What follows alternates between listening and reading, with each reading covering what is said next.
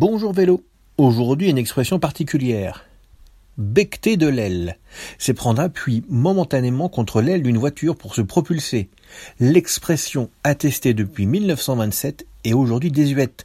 Le terme courant pour désigner le bectage de l'aile est rétropoussette. Là aussi, très souvent, malheureusement, certains coureurs cyclistes s'en servent dans les étapes de montagne qui sont particulièrement difficiles. Regardez bien. À bientôt sur Bonjour Vélo.